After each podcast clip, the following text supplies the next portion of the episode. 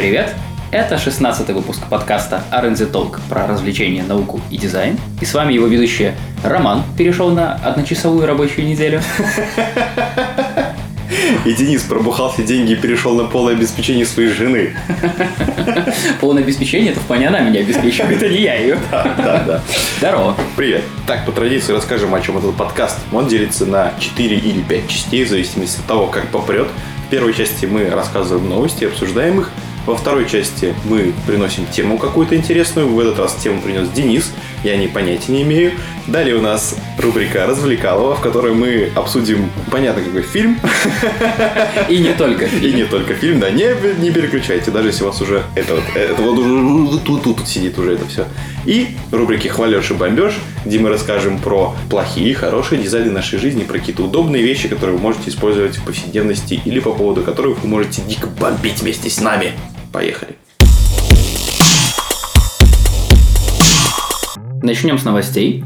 Подошла к концу еще одна громкая история. Власти США разблокировали таки iPhone террориста и отозвали претензии к Apple. Apple, в свою очередь, прокомментировала решение Министерства юстиции отозвать иск, заявив, что этот инцидент вообще не должен был существовать. Вообще. Вообще. Так что Вообще. мы рады, что это все-таки закончилось, и то, что все остались при своих, как бы ФБР смогло разблокировать и получить данные, Apple осталась с нами, с пользователями, и продолжает совершенствовать защиту, но посмотрим, во что это выльется в будущем.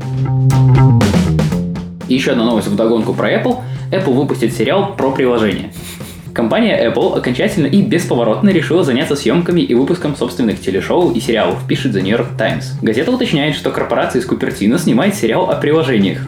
Известно также, что в проекте участвуют рэперы Will I Am, продюсеры Бен Сильверман и Говард Оуэнс. Больше о сериале от Apple ничего не известно, пока рано говорить даже о приблизительном сюжете, дате выхода, об актерском составе. Ориентировочно этот сериал будет о том, как делать приложение, о разработчиках и то, насколько это интересно, ну, судить зрителям. Старший вице-президент Apple Эдди Кью, рассказывая о сериале, заявил, что одна из замечательных вещей, связанных с магазином приложений, это те великие идеи, которые приходят людям в голову и которые они пытаются реализовать. Редкие, но меткие новости науки в нашем подкасте.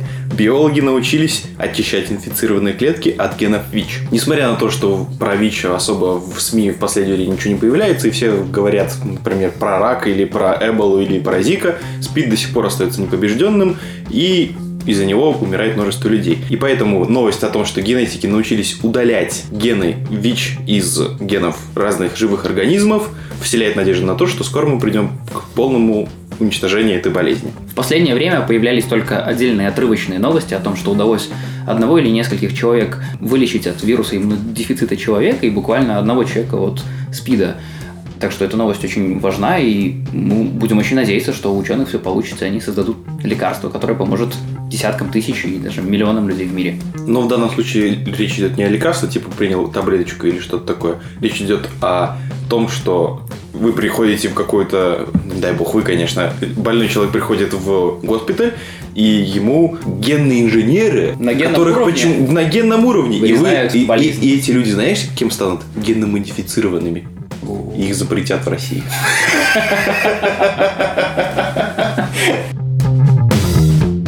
Основатель Alibaba Джек Ма стал одним из самых успешных китайских художников. Его картина Paradise заняла четвертое место в списке самых дорогих китайских картин. В списке Хурун Art List 2015. Paradise, написанная Джеком Ма в соавторстве с китайским художником Цэнь Фанджи, была продана на аукционе Сотбис за 5,5 миллионов долларов в октябре 2015 В года. авторстве это как? Ну вот они вдвоем ее рисовали. По- Поиграйся тут с цветами, С цветами. вот тут вот фигура не та. того. Ясно, да, художник. Они рисовали ее вдвоем. художник. Вдвоем держали кисточку, обнявшись. Короче, цену назвали только сейчас, ее продали за 5,5 миллионов долларов. И назвали имя покупателя. Им стал китайский предприниматель и филантроп Цан Финглей. Прибыль от продажи картины авторы произведения решили направить в международную природоохранную организацию Paradise. И, как смешно пишут в комментариях к этой статье, люди начинают перечислять то, чем еще не занимается Ма, и думают, хм, что же он сделает следующее, выпустит там рэп-альбом или займется каким-нибудь парадайвингом. Рубрика «Напророчили» в наших новостях. Прошлый раз мы говорили о том, что правообладатели хотят запретить бот Телеграма, который раздает книги. И потом в обсуждении подкаста мы еще сказали, что можно иди качай фильмы на Телеграме. Так вот, теперь это стало возможно буквально на следующий день после выхода этого подкаста. Кроме книг, в Телеграм начали укладывать зарубежные и отечественные сериалы с помощью того же бота. Буквально после этой новости, всю неделю я читал новости о том, что No Name, Rootraker тоже сделали своих ботов, которые по запросу поисковому могут давать тебе магнит ссылки, ты их копируешь в торрент клиент и качаешь все что угодно. Не нужно заходить даже на никакие сайты и форумы, которые легко заблокировать. Посмотрим, как к этому отнесутся и как с этим справятся правообладатели. И последняя новость на сегодня. Команда по сносу дома перепутала дома, потому что пользовалась Google картами. Это случилось э, в городе Сеговиль, Техас. Там город пострадал от урагана, и многие жители решили свои дома не восстанавливать, а снести их. Поэтому они вызвали команду для сноса. И команда для сноса воспользовалась тем адресом, который им выдали Google Maps и снесли не тот дом. Хозяева дома, который они снесли, думали еще насчет того, сносить дом или нет, а теперь они выдвигают иск к компании, которая занималась сносом, потому что они перепутали адрес. Дом должен был быть под номером 7601, а они снесли дом под номером 7603. Они стоят совсем рядом на улице, и понятно, что после урагана номеров домов не особо сохранилось на самих домах, но тем не менее это довольно-таки интересный случай, который может стать прецедентом для судебного разбирательства и таких вот будущих случаев, потому что все мы знаем, что на Google картах, да и в Яндекс картах, и в maps.me не всегда адрес показывается корректно. И вот обычно это приводит лишь к тому, что ты пешком побродишь и все-таки найдешь тот дом, который тебе нужен. А бывает, что ты так придешь и, и не найдешь дом, который тебе нужен. С новостями у нас сегодня все. Переходим к теме. С чего начнем? В конце января в мировом прокате стартовал Дэдпул, который стал самым успешным кинозапуском с рейтингом R. И, кроме того, это первый фильм с таким рейтингом, который рассказал нам о герое комиксов. Совсем недавно, буквально на прошлой неделе, в прокат вышел фильм «Бэтмен против Супермена», кассовые сборы которого за первые пять дней проката по всему миру достигли общей сложности 425 миллионов долларов, что уже окупило бюджет фильма и затраты на маркетинг компании Warner. Это говорит лишь о том, что интерес к супергеройскому кино с каждым годом становится все больше, и hype train несется со скоростью Флеша, но вы все еще можете успеть в него запрыгнуть. Есть только один момент, который связан с героями Marvel и DC, момент негативный. В комиксах они всегда похожи на себя, независимо от того, какой художник их рисует, независимо от того, в какой они вселенной появляются. Однако актеры, которые играют тех или иных персонажей, они стареют. Так происходит, что вот рано или поздно эти актеры с экрана должны будут уйти. Как это сейчас, например, происходит с Хью Джекманом, который снимается в последней кинофраншизе про Росомаху, и после этого Росомаха с экранов должен исчезнуть. Так же, как мы, например, привыкли к Тони Старку, Железному Человеку в исполнении Дауни-младшему, ну и многим другим. Марвел, они в сотрудничестве с теми, кто снимает фильмы, они вводят новых героев, соответственно, и новые лица. То есть вот когда-то им придется уйти от Росомахи, но у них появился Человек-муравей, который может появиться еще там в паре фильмах. И вот они там вводят новых-новых персонажей и молодых актеров, которые за этими персонажами закрепятся и будущие 10 лет будут их играть. Когда пройдет еще немного времени, этих персонажей тоже шум из головы.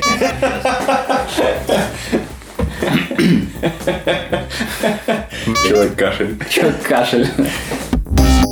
Когда пройдет еще немного времени, Человека-муравья тоже должен быть кто-то заменит, и Марвел придется искать новых героев. И вот об этом я сегодня с тобой хочу поговорить. Сегодня хочу рассказать тебе про тех ребят, которые находятся на задворках киновселенных и комиксовых вселенных Marvel и DC, обсудить, э, каноничны они, не каноничны, и прикинуть, какие премьеры могут быть с ними лет через 10-15, когда вся современная когорта актеров состарится и на их смену придут новые.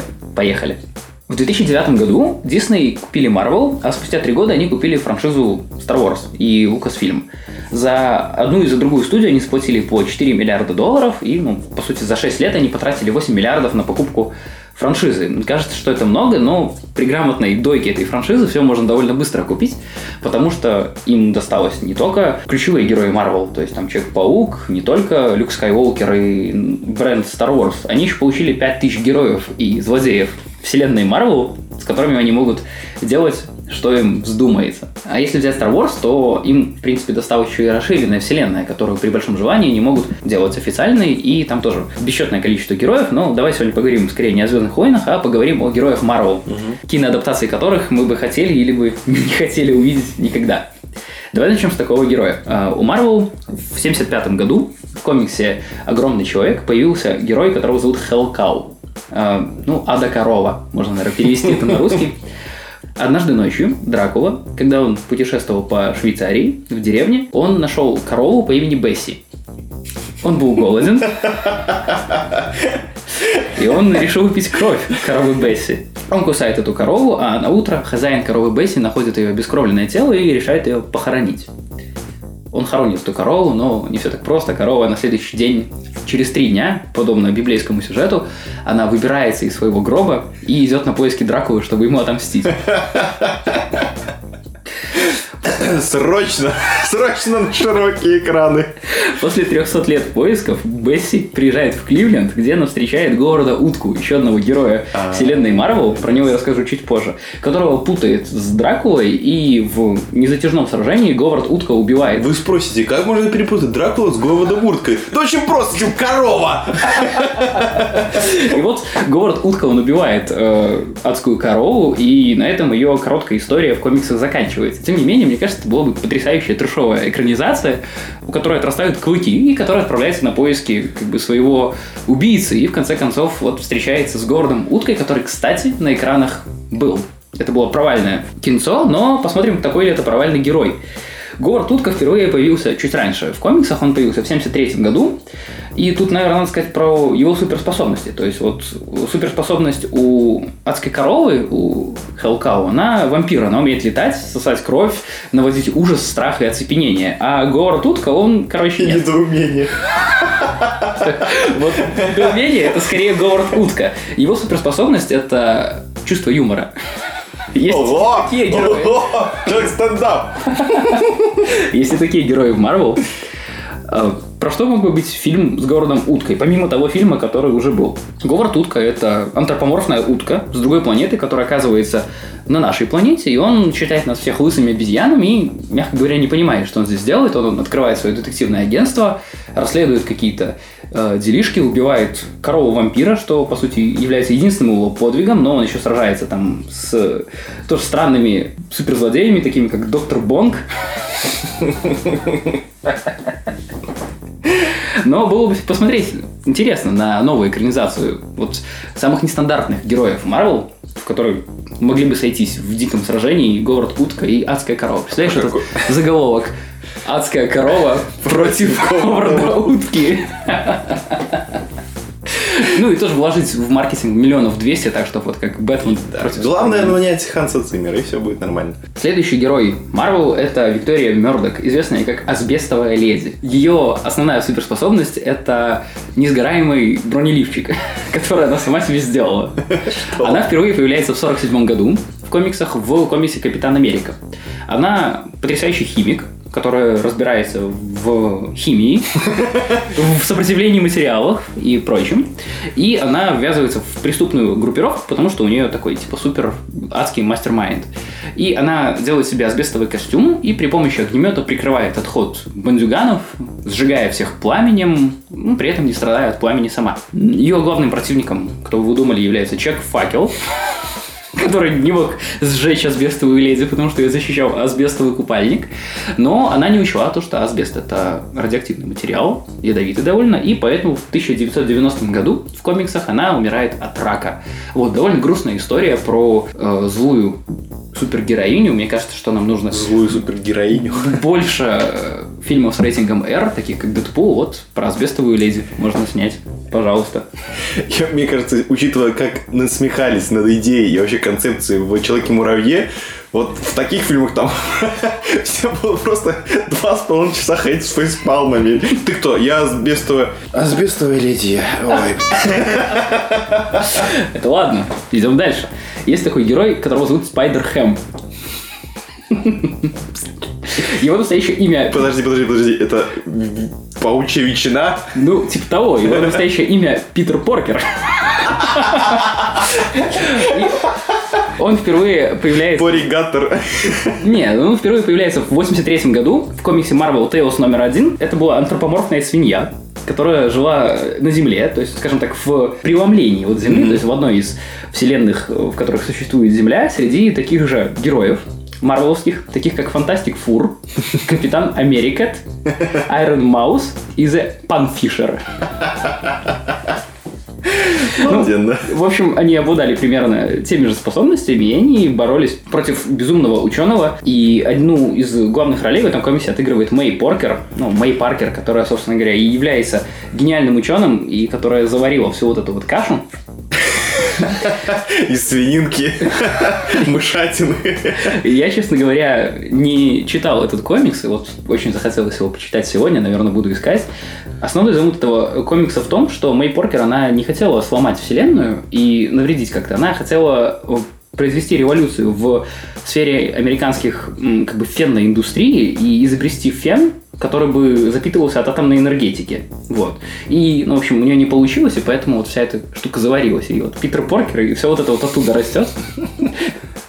Безумно интересно. Вот примерно так нужно писать сниппеты к фильмам. То, что у нас есть в фильме Питер Поркер. Это Человек-паук, но свинья. С теми же суперспособностями. Ну, свинья. Но свинья. Следующая группа героев – это The Great Lakes Avengers. Э, Great Lakes – это Великие озера. Это находится на границе между США и Канадой. Там действительно очень большие озера. И там есть город, который называется Милуоки. И вот в этом городе э, живет мистер Immortal. Мужик, понятно, которого невозможно убить. Он живет в Милуоке, ему становится скучно, он решает стать супергероем и дает объявление в местную газету, то, что ему нужна команда супергероев, с которыми они бы боролись против зла. Впервые эти герои появляются в 89 году, и вот это вот м, тусовка, с которой мистер Immortal должен был спасать вселенную. Первый Флетмен, то есть это э, плоскопарень, можно его так перевести. Его э, способность, он мог становиться, короче, двухмерным. Господи, резать противник. Следующая э, героиня это Большая Берта. Как известно, Большая Берта это пушка времен Второй мировой войны, которая имела такое название. Но в комиксе это модель, супермодель из Милуоки, которая могла становиться безумно жирной, если вдруг захочет. Максимально Но жирной. она никогда не хотела, поэтому... Ну, она же супермодель. Следующая героиня это Дина. Это женщина с очень высоким голосом, который мог разобрать только мистер Immortal. То есть в Марвел есть Банши, который имел голос, при помощи которого он там стены мог сокрушать, но она просто говорила очень с высокой частотой. Ну, наверное, могла оглушать противников, хотя про это в комиксе ни слова. Это не все. Также ему помогали Дормен. Это человек, который мог делать вот самая, наверное, полезная способность. Он мог строить порталы между разными точками в неодушевленных предметах. То есть он мог там, в стене портал сделать, то есть дверь. Мужик с самыми адекватными способностями. И очень популярная во всяких топ самых бесполезных героев и топ самых смешных это девочка-белка. Это молодая женщина, которая имела способность управлять белками и отделалась как белка. Помимо этого был шестой член их команды, кожаный мальчик, Лезербой, которого выгнали из группы после того, как они открыли, что он на самом деле не супергерой, а просто э, фетишист, который очень любит кожу, и он не понял объявление мистера Иммортала в газете. В общем, и есть серия комиксов, где они сражаются с преступностью, и среди их главных подвигов они спасают город Сент-Луис от каких-то психических атак. Они помогают компании Milwaukee Farmers и Merchant Building, а также успокаивают торнадо, которое атакует Агаю. Следующего героя зовут Сворм, то есть Рой, а настоящего имя Фриц фон Мейер, и он живет где-то в Германии. Он может воздействовать на пчел, и, в общем-то, он не то чтобы плохой герой, но герой весьма странный. Он был бывшим нацистским ученым, который делал разработки, позволявшие контролировать пчел и вот всякое такое. Но однажды его разработки выходят из-под контроля, и поэтому рой пчел его раздирает до основания и съедает своими маленькими ртами со жвалами. И вместо того, чтобы как бы умереть телесно, он, ну да, он умирает телесно, но он остается жив духовно, и он как бы формируется из роя и становится человеком-роем. И я вот думаю, что в современности, то Джеку Сворму, Рою может помогать человек Foursquare.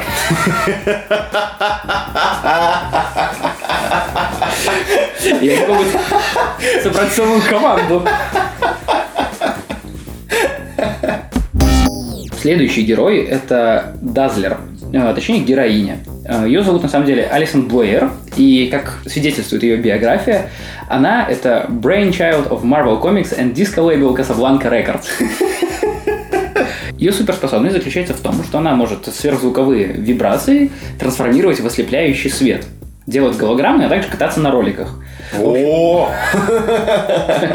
Она представляет такого подростка, ну вот, про нее можно было бы снять голодные игры или вот такой вот тин-муви. Она подросток, который живет в каких-то субурбан условиях, и она мечтает стать звездой. Она пробуется в кино, туда третье, десятое, скрывает свои способности от отца и от всех, и в конце концов она становится одним из людей X, используя свои вот эти вот способности, чтобы ослеплять всех. Она появилась впервые в 80-е годы, и мне на чем-то напоминает Джумили, которая является в комиксах одним из главных персонажей одним из центральных людей X, который тоже умеет, в общем-то, искры только пускать из рук. И все. Следующий герой это Сайфер. Э, Сайфер это персонаж тоже вселенной Марвел, но он владеет полутелепатическим и полуясновидящим мультилингвизмом. В общем, в чем суть? Он может перевести любой язык на любой язык. О, прикольно. Вот, да, то есть такая Самая полезная способность в реальном мире, а не в мире фейков. Вавилонская рыбка от мира Марвел. То есть он появляется в 13 выпуске New Mutants, как член одноименной команды, и говорят, что одна из его суперспособностей это божественная прическа, которую никогда не портит в любом замесе. Ну, это человек Вавилонская рыбка. На самом деле очень удобная способность, но насколько она применима в какой-нибудь зарубе с магнета, ну, мало применима. Следующий герой – это Мэттер Иттер из DC Comics. Э, Его зовут Лед, и это пришелец с планеты Бисмол, член Легиона супергероев. И он впервые появляется в комиксах в 62 году. Э, Как видно из его псевдонима, то есть Мэттер Иттер, то есть поедатель сущного. Скорее материи даже. Пожиратель материи. Он может сожрать все, что угодно, причем делает он это очень быстро. И есть такой фактик, что в 1994 году группа Guided by Voices записала о нем песню, в которой есть строчка «Yeah, he is mad, he is eater lad». Следующий герой тоже из DC Comics, это Cover Kid, и он впервые появляется в 66 году. Его суперспособность э, очень странная, он был в лаборатории ассистентом, и его из какого-то параллельного измерения атакует разноцветный луч, который мутирует его в человека ну, Цвета. Cover Kid'а. Человек, поиграйте со цветами. Да,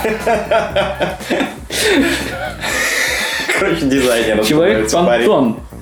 В общем, его суперспособность в том, что он может менять цвет чего угодно на другой цвет. Не очень полезно. Ну, короче, да, человек-дизайнер. В фотошопе я такое тоже умею делать, а он умел делать это в принципе. То есть я вижу применение его способностей, например, в каком-нибудь магазине одежды, где бы он мог Мне работать. кажется, это очень неполиткорректный герой. Вот, вот очень, очень, поэтому вряд ли он когда-нибудь появится на больших экранах.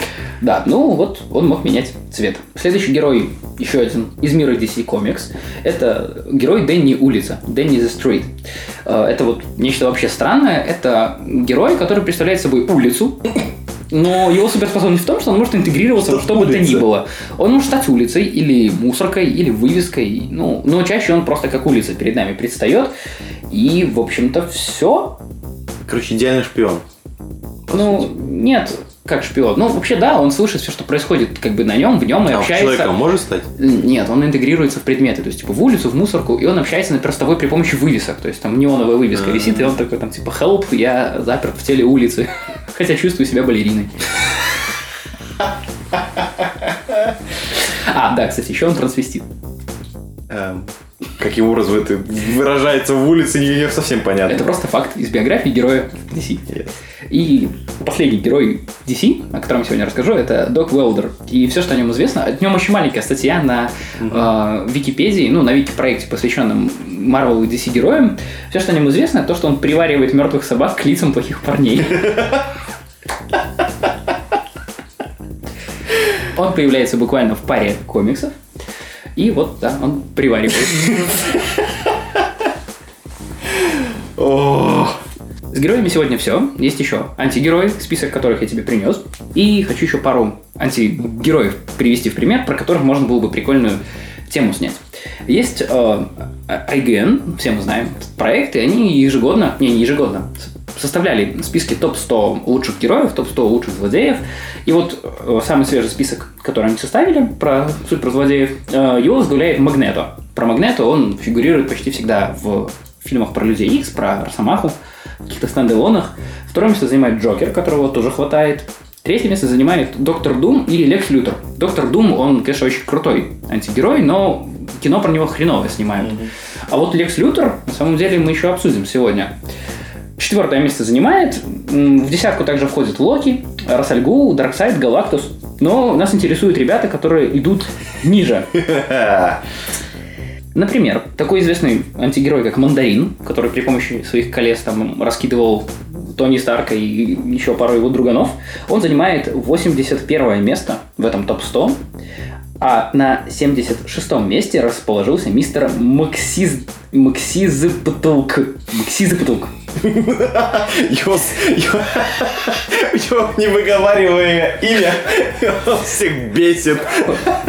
Так вот этот мистер Максизапатулк, он, короче, такой типа имп, ну, маленький черт, который мог управлять пространством. То есть из 3D делать 2D и 4D, и его еще одной способности, он мог выходить, как бы ломать четвертую стену, например, и если это комикс, условно там, допустим, ему в комиксе кто-нибудь в морду прописывает, а он такой, хоп, ломает четвертую стену, и типа между э, кадрами в комиксе перелезает, например, или залезает в бабл какой-нибудь. Вот, и вот это вот умел делать мистер Максиз... Макси... Ксизбук. Максизапатулк. Кошмар. Да, кстати, 83 место, чуть-чуть ниже мандарина, занимает некто Григорий Распутин, который тоже является героем Dark Horse Comics. Вот. Он появляется в Хеллбое и, ну, тоже весьма спорный персонаж, но, тем не менее, он есть в этом списке. Также в в топ-100 попали такие антигерои, как Анигилус, который аннигилирует, он появляется в Marvel Comics, и, например, Фин Фан Фум. Э, Фин Фан Фум, ну вот он, он Фин Фан Фум, он умеет много чего делать. Что? Вот, и вот это вот топ-100 антигероев, про которых, к сожалению, мы почти ничего не знаем. То есть э, герои из первой десятки, они хорошо известны всем. То есть почти все о них когда-либо слышали, видели их в комиксах. За ними идут э, менее известные герои, но тем не менее. То есть все мы знаем женщину-кошку, занимающую 11 место, и красного черепа, э, Джаггернаута, занимающего 19 место, и, например, киборга Супермена, которого создал Лекс Лютер на 33 месте. Тем не менее, здесь есть такие неизвестные ребята, как Барон Земо 2, Аманда Уолкер, ну, которая еще более-менее известна, Громоверс Рос, Глиноликий, которых появляются... Глиномес.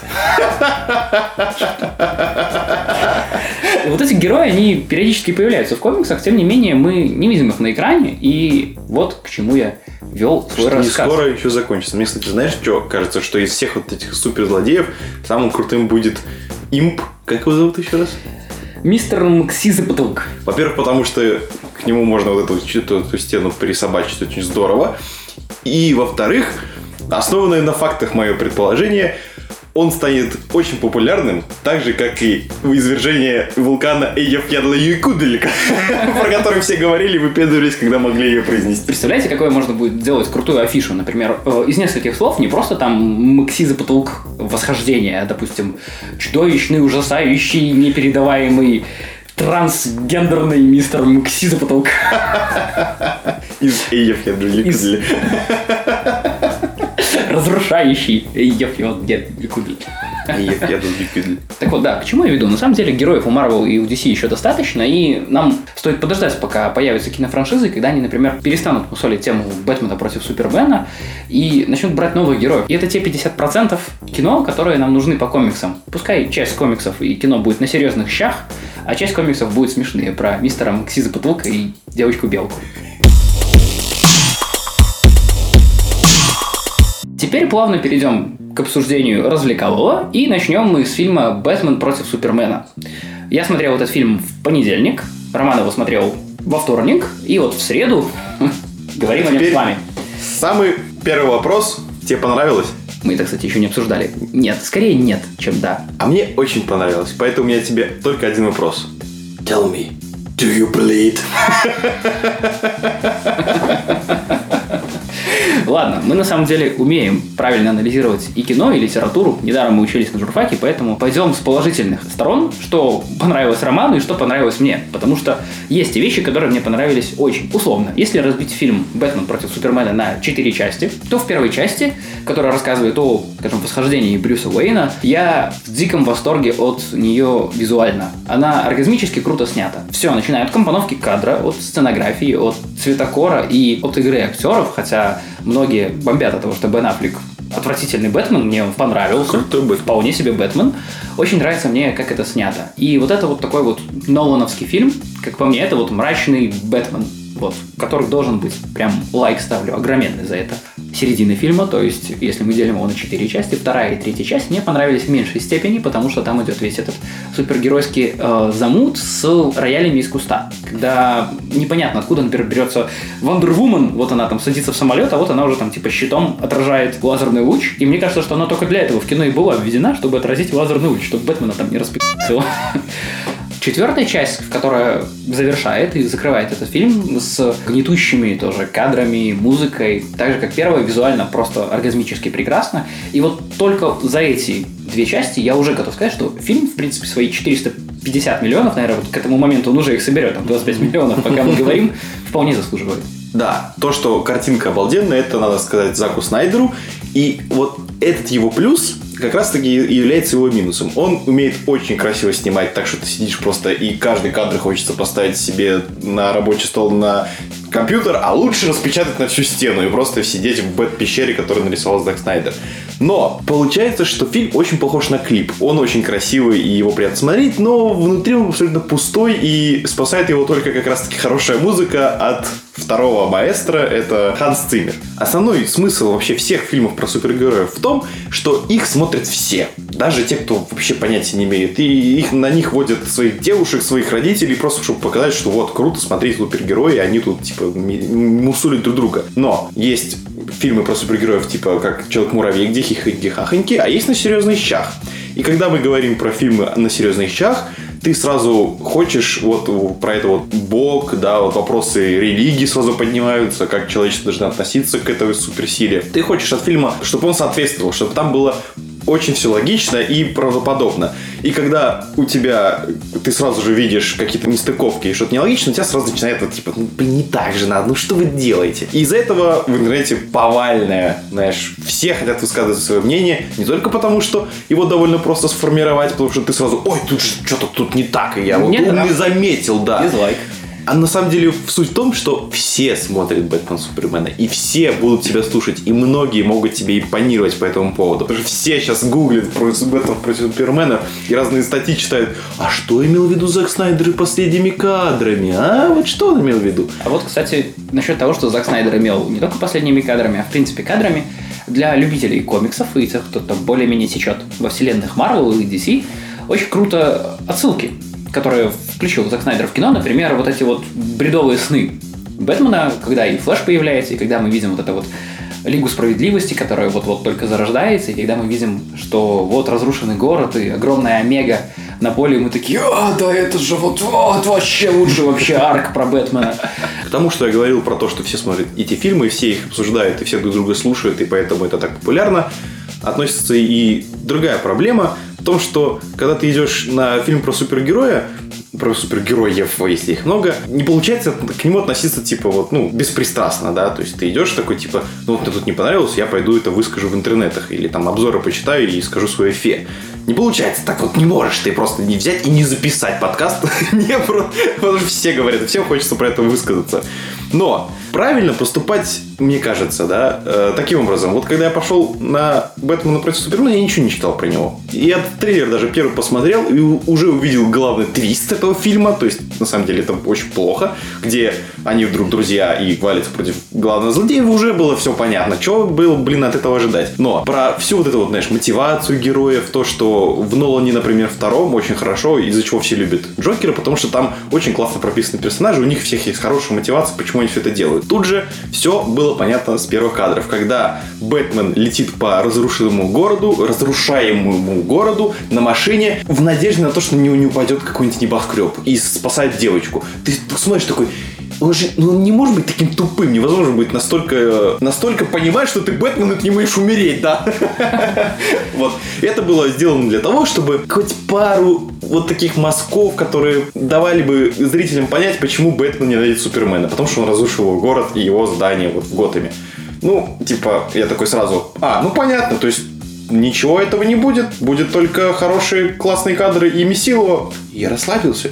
Получил удовольствие от фильма. От игры Бен Аффлека, он охренительный Бэтмен. Притом мне очень понравился Бэтмен именно из этой вселенной, где он убивает людей. То есть есть же два разных Бэтмена, которые Нолановские, он типа вот за Оглушает. а, оглушает людей, да, и потом доставляет их в полицию. И есть вот этот вот Бэтмен, который весь такой здоровый бык, который э, всех убивает, и даже у него не какие-то гаджеты, а просто пушка в руках. И я вот тут с тобой целиком согласен, то что Бен Аффлек, пусть это актер с атрофированной нижней челюстью, он хорошо играет Бэтмена, Бэтмен таким и должен быть. То есть он вот такой вот обосранец, который вроде бы и харизматик, вроде бы и качок, с другой стороны он и в себе не уверен, его мучают кошмары, и у него вроде есть четкая цель защищать добро, но с другой стороны ты не можешь найти ту грань между добром и злом, который четко следует Бэтмен. Между тем, то, что ты говоришь про прописанность персонажей у Нолана, почему все любят Джокера, мне очень понравился персонаж Лекса Лютера, который Да. здесь играет. Джесси Хайзенберг просто мой, вот это лучшая его роль, по-моему, он всегда играл классно вот таких типа психанутых людей,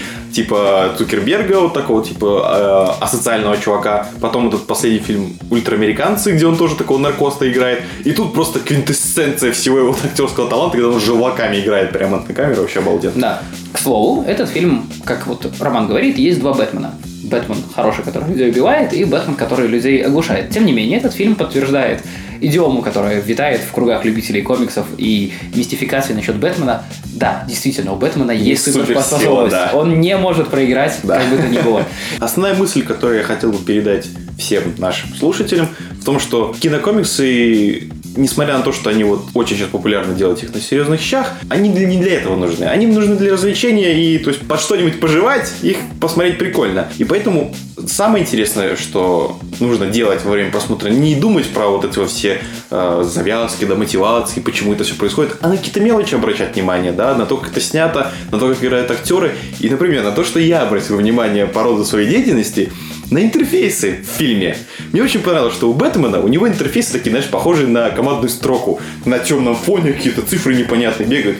Но как только он взламывает компьютер Лекса Лютера и запускает эту вот виртуальную машину у себя на компьютере, там все модное, плоское, минималистичное, квадратненькое, Там блоки. похоже на Linux. Да. Бейс-систему какую-то. Все с анимациями, что сейчас очень популярно. И Лекс Лютер настолько охерительный, что он не поленился и заказал каждому герою, который нашел, свой логотип.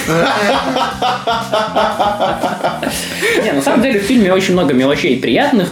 Очень интересно проработан Дворецкий. Он сейчас не просто старый смотритель. Я нет, так понял, он- Дворецкого в этой вселенной Бэтмена, ну, который, где он типа с оружием бегает, он смещает в себе и инженера, и Дворецкого. Да, Там да. нет этого. Очень забавно прописана заброшенная усадьба и поместье Уэйнов. Очень круто сделан, сделано начало, где родители Брюса убивают. Смотреть на это, ну, одно удовольствие.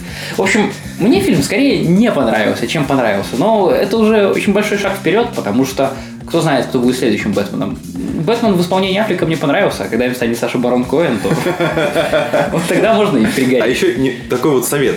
На фильмы про супергероев очень классно водить, э, ходить с друзьями, которые вот очень любят по-серьезки относиться к фильмам, знаешь, там, анализировать киноляпы и вот э, нестыковки. Поэтому, когда я вчера возвращался домой, я шел с другом, после двух с половиной часов фильма, который мне понравился по своей энергетике и по своему визуальному ряду и вообще, я потом еще час наслаждался офигенными шутками про то, как человек, вот, знаешь, смотрел, и вот там этот ляп, и там еще какую-нибудь шутку вставлял.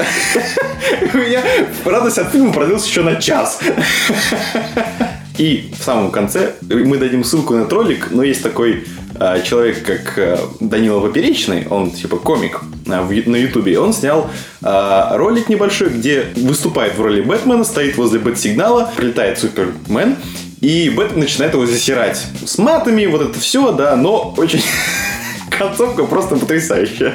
Где Бэтмен начинает... Вот Э, да, Оставим ссылку в описании, посмотрите. окей. 15 марта американский писатель фантаст Робин Слоун опубликовал в Фейсбуке пост, снабдив его примечанием. Этот рассказ я обнаружил в своем защищенном ящике в конце февраля. автор просил опубликовать его в Фейсбуке именно сегодня и именно в таком виде. Подозреваю, что текст получил не только я, ручаться за его доподлинность не могу, но мне показалось, что история достаточно занятная для того, чтобы ею поделиться. В общем, в чем вся штука? Робин Слоун опубликовал рассказ о том, что бывшие сотрудники Facebook, работавшие с программой под названием Enchilada, которая собирала статистику из всех открытых, закрытых постов, сообщений, допустим, по каким-либо брендам. То есть, условно, если там Puma сделала что-нибудь такое, она при помощи этой программы может запросить статистику и посмотреть, как Puma обсуждается вообще в Фейсбуке и все ли они там круто делают. И вот однажды эти ребята понимают, что Enchilada начинает предсказывать будущее, если неправильно ее настроить.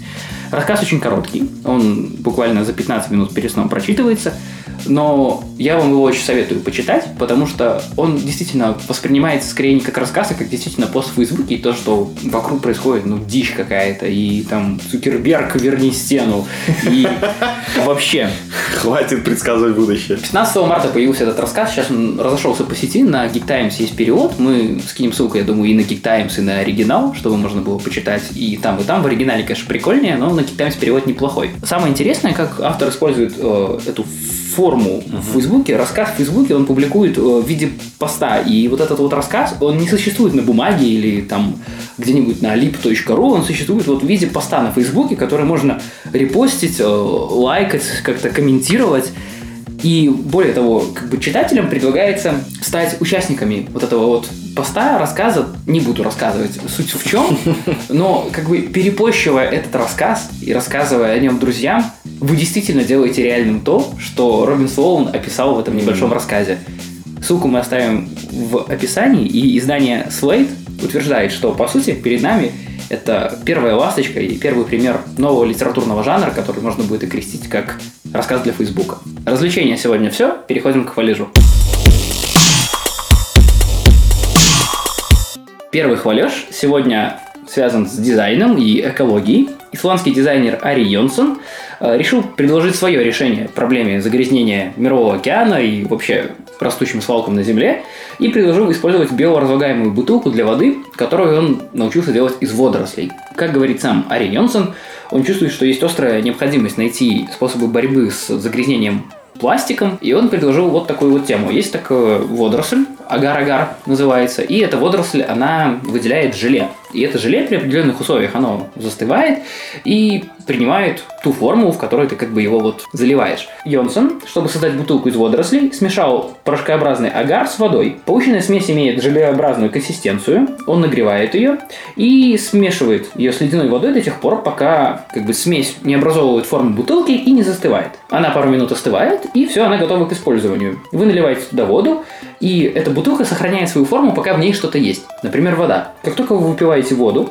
вы можете ее выкинуть, и рано или поздно она, вот как рано или поздно, за пару дней она разложится окончательно, от нее ничего не останется. Есть у меня подозрение, что когда-нибудь в скором времени кто-нибудь из крупных производителей может подхватить эту тему и за счет вот своей экологичности заработать себе еще с десяток миллионов лояльных покупателей. Хвалеж для всех творческих работников от меня. Сайт designersblog.co. Он представляет собой, по сути, простую страницу, где выводится всего лишь одна строчка текста. При клике на сайт, на весь сайт, весь сайт ссылка, точка меняется. И что они собой представляют? Это советы, которые позволяют вам вырваться, так сказать, из рутины. То есть, когда вы сидите, например, перед белым листом бумаги или белым э, пустым доковским документом и не можете начать что-нибудь делать, Тут очень-очень много советов, которые рандомом вам приводятся, которые помогут как-то освободить мозги, переключиться на другую задачу. Оно помогает тем, что вам не приходится думать самому, то есть что мне делать, да, то есть в голове, кроме пойти заварить еще кофе, который, возможно, не поможет вам и сделает еще все хуже, он помогает довольно много каких советов. К сожалению, на английском, кто, если, если это проблема, то это проблема. А, о, кстати, я нажал только что, и Обалденно. Совет только что сам его засрал, а тут он его советует сидите, сварите большую чашку кофе. Напишите список своей любимой еды. Относитесь ко всему как к первому наброску, то есть не конечному продукту. Просите кого-нибудь критики. Посмотрите на эти работы Натана. Ссылка. Ну, то есть можно довольно долго залипнуть и как-то разгрузиться. Начиная с 2017 года Volvo, они станут первым в мире производителем автомобилей, которые откажутся от ключей. Машины перестанут заводиться ключом и открываться ключом. Владельцы вместо этого будут использовать приложение в смартфоне, чтобы открыть свою машину, завести свою машину, а также это приложение можно будет использовать, чтобы передать управление машиной своему другу. Volvo молодцы в этом, они первые ласточки, ждем, когда к этому придут остальные производители, например, Ласточка. Lada, Audi и прочее. На этом у нас сегодня все. Спасибо, что были с нами и слушали этот подкаст. Ставьте лайки, Подписывайте нас в iTunes, в SoundCloud, в YouTube, в Твиттере. в Тумблере, который у нас тоже, кстати, есть, но мало используется. Может быть, вы нам посоветуете, что там делать и как его заполнять. Может, там надо какие-нибудь картинки прикреплять правильные, чтобы нас там больше читали. Ну и на сегодня все. С вами был Роман. С вами был Денис. Оставайтесь хорошим. Пока.